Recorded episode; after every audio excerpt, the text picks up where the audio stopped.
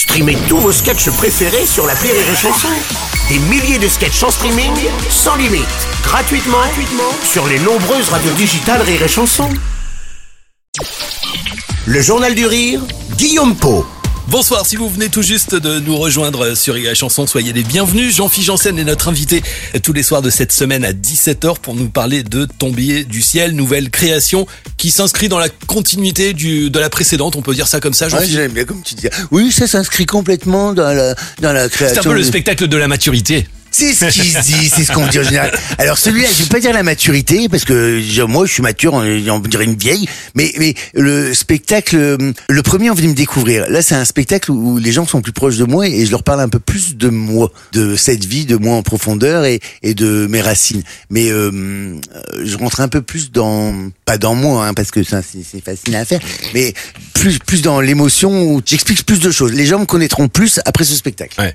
Alors, c'est toujours bourré d'autodérision. Ça, c'est c'est ta, c'est ta force euh, numéro une, je crois, avant tout. Euh, Qui t'a transmis ce sens de l'autodérision Bah, euh, ma mère. Qui est omniprésente, elle Ma aussi. mère d'ailleurs, a toujours été forte et donc ma mère s'est toujours moquée d'elle-même avant que les autres le fassent. Et puis elle, a- elle, elle a cultivé cette exubérance. Par exemple, ma mère, elle partait du principe que comme elle était grosse, ça ne servait à rien qu'elle mette une petite bague ou une petite boucle d'oreille. Donc elle te mettait des grosses fleurs comme ça. Elle avait, elle avait des, des boucles d'oreilles, aurait dit des moules à tarte. Elle mettait des caprines, avait des robes flashy. Donc donc euh, elle m'a appris ça et euh, l'autodérision. Et, et c'est c'est une force finalement parce que se moquer de soi-même avant que les autres le fassent. Ouais. Et puis euh, du coup ça fait rire et faire rire c'était pour moi c'était une façon de de plaire sans avoir à jouer sur mon physique. Et qui t'a donné envie de faire rire les gens? Euh, dans dans le métier, tu veux dire dans le métier? Ouais. euh, Ben je m'amuse, moi c'était euh, Muriel Robin, c'est- ma génération et, et j'ai regardé les DVD en boucle. C'était un renouveau de l'humour euh, en France, je trouve euh, Mm. Robin, Palma, toute cette génération qui est arrivée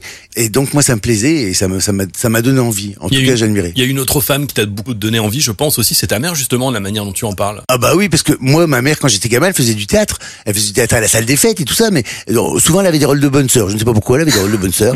On l'a- on l'habillait en mère supérieure, et mais elle aimait bien. Donc euh, je pense qu'en plus, à, à travers moi, elle vit un peu par procuration ce que ce qu'elle aimait faire. Ma mère, d'ailleurs, je, la- je la fais toujours monter sur scène quand elle est dans la salle. Je la fais monter sur scène. Elle valide tout ce que tu racontes sur scène dans le spectacle? Ma mère, elle m'a toujours dit, tu sais, gamin, si que tu me désingues, ça fait rigoler, vas-y désingue.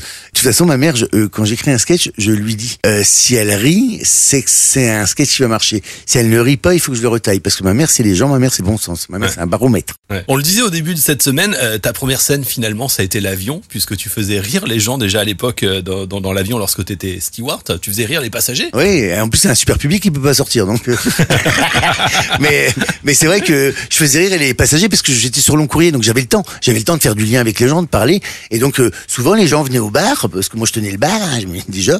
Et, et, et donc, je, je racontais des histoires, des anecdotes. Et les gens, il y avait toujours un regroupement. Et même le commandant de bord, des fois, qui sortait du cockpit et qui se dit, bah, bon, qu'est-ce que tu racontes aux gens Il faut que tu arrêtes de les regrouper d'un seul côté de l'avion, parce que l'avion, il penche un peu. c'est pour le centrage, parce qu'il y avait tout le monde qui était là. C'est vrai que j'avais toujours un attroupement, je captais l'attention. Donc j'aimais bien faire ça. Tu fais pas ce métier de façon de steward ni de d'humoriste si tu n'aimes pas les gens. Enfin, il faut aimer les gens. Donc ouais. moi j'aime bien raconter des histoires. Et puis les gens m'ont fait des des confidences à bord. Tu sais que dans l'avion, il y a une thèse qui a été faite qui dit qu'il y a des gens qui sont dans l'avion, qui font des confidences dans l'avion, euh, 10 000 pieds, qui ne feraient jamais au sol. Simplement parce qu'ils ne maîtrisent pas l'environnement, que le temps est suspendu et ils s'en remettent à quelqu'un. Moi j'ai reçu des confidences de passagers Du genre bah, du genre euh, qu'il trompait sa femme et qu'il regrettait, et qu'il fallait qu'il le dise, et que là il allait voir sa maîtresse, mais euh, normalement il a pas à me le dire, moi je suis le steward, je lui donne à manger, et tu vois, donc euh, des, des- des- des choses comme ça. Jean-Philippe Janssen est tombé du ciel pour notre euh, plus grand bonheur. Foncez le voir sincèrement au grand point virgule à Paris. Si vous n'habitez pas Paris, Jean-Philippe part en tournée à partir du mois d'avril. Tu vas revenir demain à 17h sur Rire et Chanson, Jean-Philippe, puisqu'on passe la semaine ensemble dans le journal du rire. On se dit à demain. Ah bah à demain tiens Rire et chanson